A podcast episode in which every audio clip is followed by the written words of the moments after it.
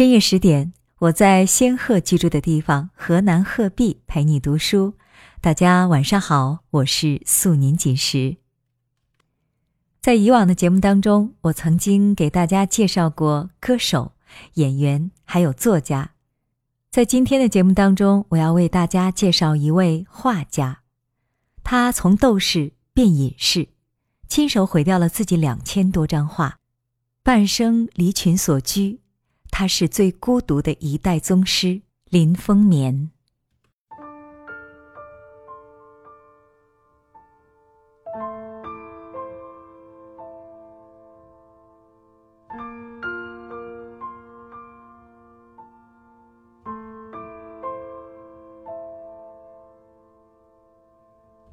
一九九一年八月十二日，九十二岁的林风眠来到天堂门口。干什么的？身上多是鞭痕。上帝问他：“画家。”林风眠回答：“这是林风眠去世后，黄永玉在悼念他的文章中所写到的一幕。我总觉得，所有写林风眠的文字，都没有黄永玉这短短几句话这么有力。”他多舛的一生，就凝聚在这一问一答之间。这是一个注定为画画而生的灵魂，命运把鞭子抽在他身上，他笑一笑，仍然紧握着手中的画笔。林风眠这辈子，当过校长，坐过牢，风光过，也落魄过。他所有的光荣和苦难都因画画而起。大半生都过着离群所居的日子，如同他画中反复出现的孤雁。孤独是他的宿命。他这一生总是在不断的离别。幼年与母亲诀别，动乱时与妻女分别。暮年，索性去国留乡。他一生孤独，也被孤独造就。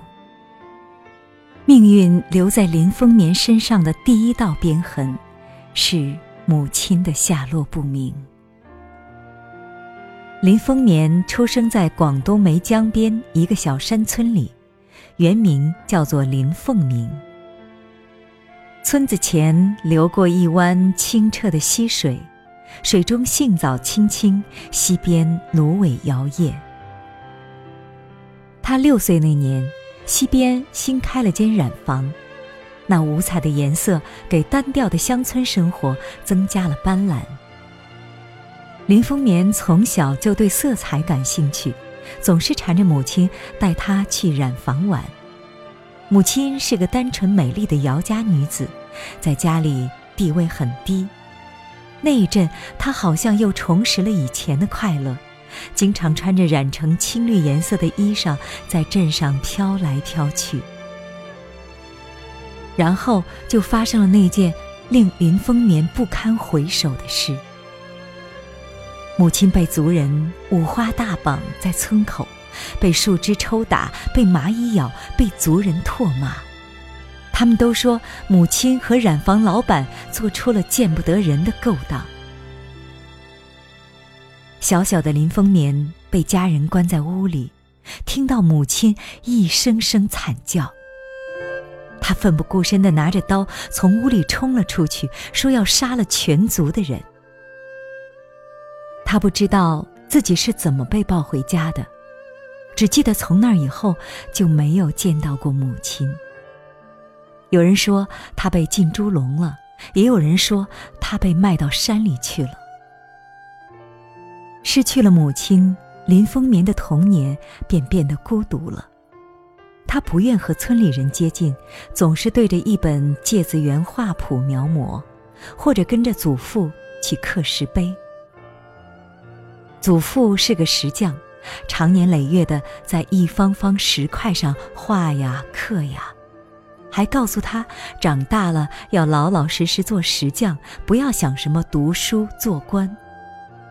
祖父让他少穿鞋子，并说脚下磨出功夫来，将来什么路都可以走。祖父对他影响很大。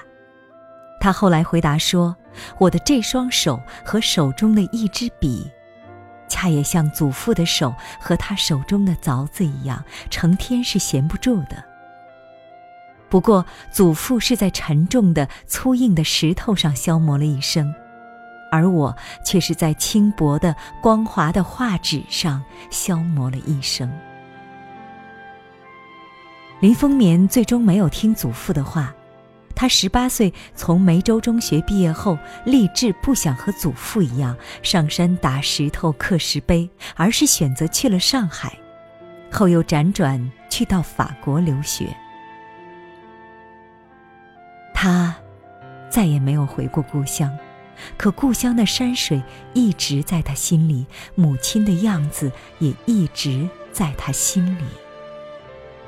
他爱画秋雾尾拥，正是岭南秋天常见的风景。他笔下的仕女画，就像母亲一样，有着向上微翘的丹凤眼，浮现着迷人而忧郁的微笑。命运留在林风眠身上的第二道鞭痕，是妻子罗拉的骤然去世。在此之前，他刚刚尝到一点人生的甜头。林风眠生来就是个做画家的料，在梅州中学读书时，美术老师梁伯聪十分赏识他，常给他的作业打一百二十分，理由是他的画比我还好。一九二一年，林风眠在报纸上看到招收勤工俭学的学生赴法留学的广告，就和好友一起报了名。和同伴们坐四等舱来到了巴黎，一心想投身艺术的他，把自己的名字从凤鸣改成了风眠。临风而眠，我从未见过如此诗意的名字。他先是在法国蒂荣国立高等美术学院学习，不到半年，院长杨希思惊异于他的才华，劝他说。你在我校没有什么可学的了，我介绍你去巴黎最高美术学府吧。就这样，林风眠转入巴黎国立高等美术学院，师从科罗蒙学素描和油画。他一度沉迷于自然主义。杨希思看了他的画后，批评说：“你不要在这里学得太久，否则你就变成学院派了。你是一个中国人。”你可知道你们中国艺术有多少宝贵优秀的传统啊？怎么不去好好的学习呢？一语惊醒梦中人，从此后林风眠就从全盘西化走向了融合中西，后来成为他一生不变的艺术理想。求学之余，他去的最多的地方就是博物馆。不光看画，也看雕塑、陶瓷、木刻工艺。他非常喜欢达芬奇的《蒙娜丽莎》，每次静立在他面前时，感觉就像母亲在对着他微笑，总会感动的流下眼泪来。他评价说：“那是感情与理智平衡的最好的画，别的画挂在他旁边都会掉下来。”在巴黎待了一阵后，他去德国游学了。正是在这里，他遇到了生命中的挚爱，罗拉。罗拉和他一样酷爱艺术，经常为他弹奏德国古典和现代钢琴曲。那些美妙的音乐融入了林风眠的生命中，他从未遇到过如此投契的姑娘。就在林风眠的画入选了法国秋季沙龙展览，艺术上崭露头角时，罗拉却在分娩时不幸染疾，母子同亡于巴黎一家医院。这是林风眠一生中最伤心的事。他使出祖父教他的刻石技艺，没日没夜地刻了一块石碑，安置在罗拉的墓前。许多年后，已是风烛残年的他回巴黎开画展，又来到罗拉的墓前，久久伫立。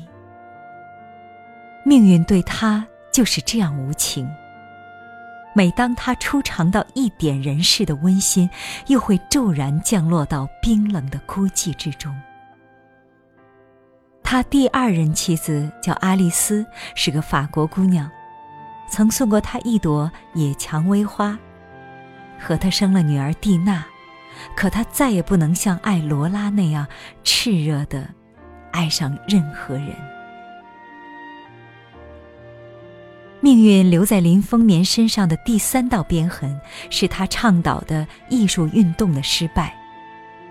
一九二六年，林风眠坐船回国，下船后，码头上有几个人扯起红布横幅，上面写着“欢迎林校长回国”。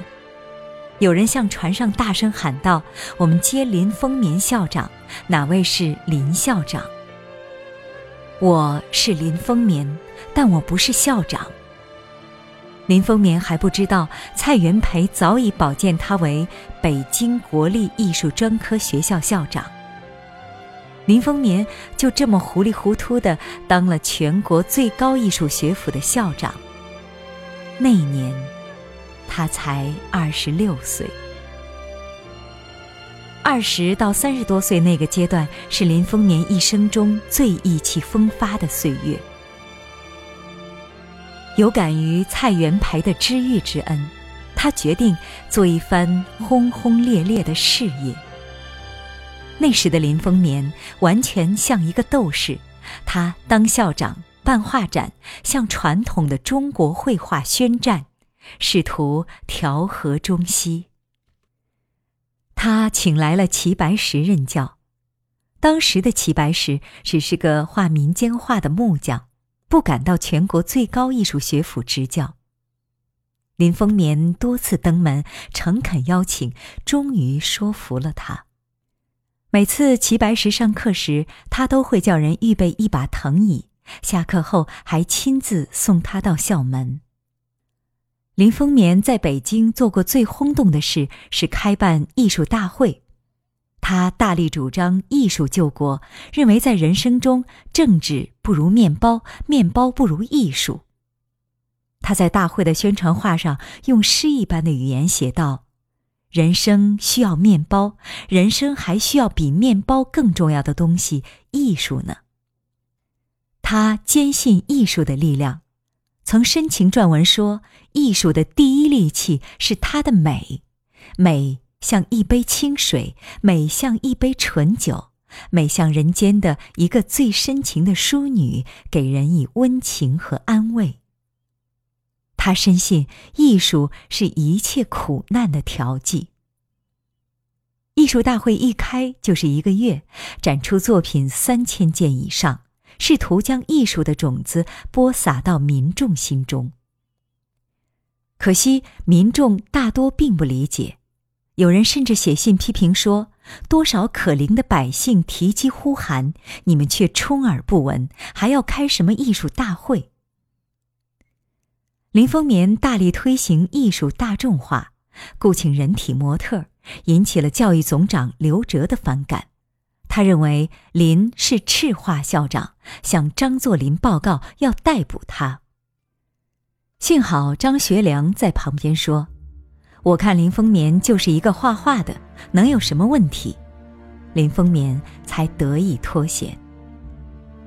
重压之下，他只得南下，在蔡元培的支持下，到杭州筹办艺术院，并任校长。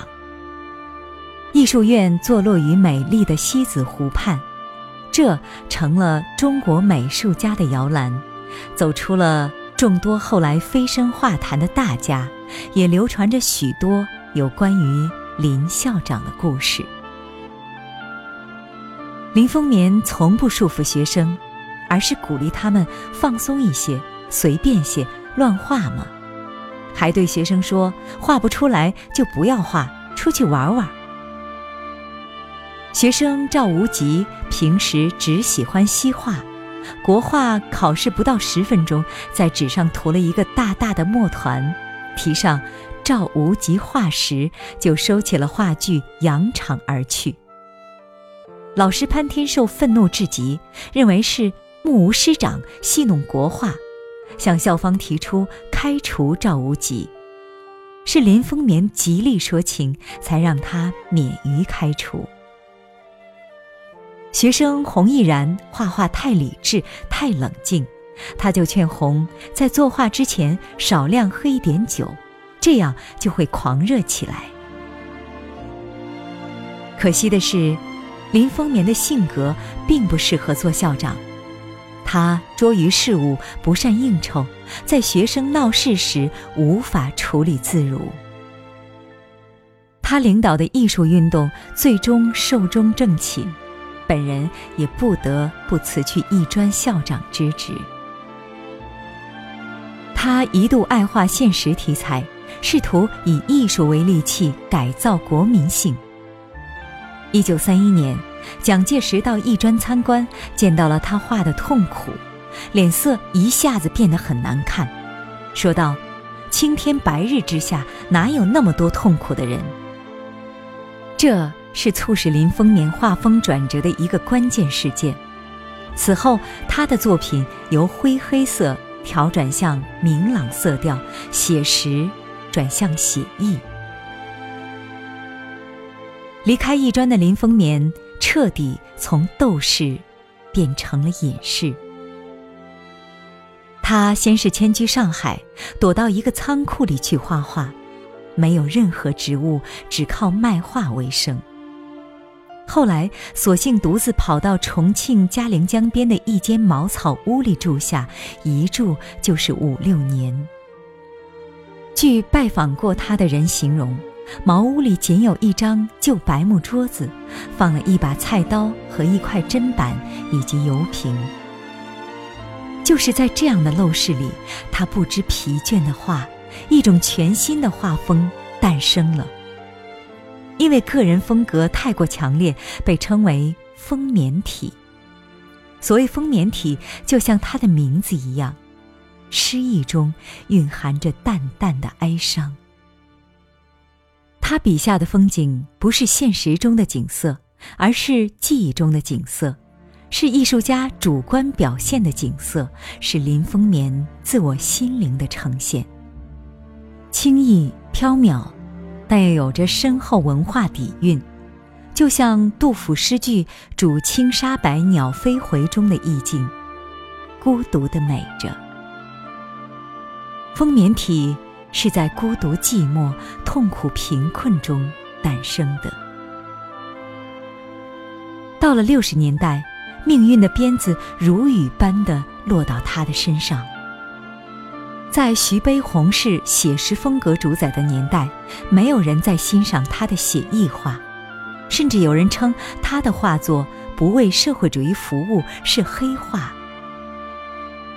柳和清回忆，在那段凄风苦雨的岁月里，南昌路上经常可以看到林先生瘦小孤单的身影，悠悠地在马路边徘徊踟蹰，冷冷清清。孤孤寂寂，没有工作，也卖不出画，生计都成问题。他的妻女去了巴黎投靠亲戚，他一个人在上海，经常一天烧一顿稀饭，配烧得发黑的梅干菜烧肉吃。这一别，就是二十二年。傅雷与林风眠是知交。曾许诺说要帮他写传，可惜一九六六年九月，傅雷夫妇愤然双双自杀。听闻这个消息，林风眠悲痛难当，并预感到自己也无法幸免，决定亲手毁掉自己的画，以绝后患。我多么希望这一幕未曾发生过。林风眠关紧门窗，烧化的烟把他的脸熏得乌黑。他怕烟囱冒烟被人发现，又改了办法，把画撕碎泡成纸浆，然后从马桶冲下去。据义女冯叶回忆，林风眠的脸坚毅决绝，一反平时的和蔼可亲。帮他绘画的学生舍不得撕碎其中几幅精品，林风眠毫不犹豫地说：“我不要连累任何人，我不要留下任何一张可以作为证据的作品，我要亲手毁了它，我还会再画。”两千多幅画，一个时代的巨匠将半生的心血一幅幅毁灭在自己眼前。不久后，他就被关押起来，双手被反铐，手腕肿得厉害，手铐嵌进了肉里。吃饭时不给解铐。他把嘴凑到饭盆边吃，以求生存。这样牲口般的日子持续了整整五年。每天都有朋友自杀的消息传来，他说：“我绝不自杀，我要理直气壮的活下去。”五年后，在周恩来的关照下，释放了一批艺术家，其中。就有林风眠。他出狱时已经七十二岁，没有人记得这个白发苍苍的小老头是名动一时的大画家。回到家，他取下女儿的照片，在背面写了一行字：“人生难得是欢聚，唯有别离多。”有一天，他忽然接到通知，说有外宾要见他。匆匆赶去，外宾竟是三十余年未见面的学生赵无极。众目睽睽之下，林风眠正不知如何应对，赵无极已疾步来到面前，长跪不起，师生当场抱头痛哭。七十八岁那年。他受关照，准许去香港，只准他带走三十四幅画。学生吴冠中收到的是卢唐和归雁。吴冠中想到先生此去，孤雁离群，潸然泪下。生命中最后十几年，林风眠是在香港度过的，妻女。仍住在巴西，他去短暂探望过两次。孤独，就像是他的宿命。晚年，他已全盘接受这宿命，不再抵抗，而是自觉地与世隔绝，凭着记忆重画在浩劫中毁掉的作品，几乎一直画到生命的终点。他活到九十二岁才去世，最终一封长眠于湘江。临终前留下绝笔：“我想回家，要回杭州。”林风眠的一生，总让我想起苏轼笔下的那只缥缈孤鸿，生前离群所居，死后声名也被遮蔽。在清寂的天地下，宛若一只惊鸿翩然飞过。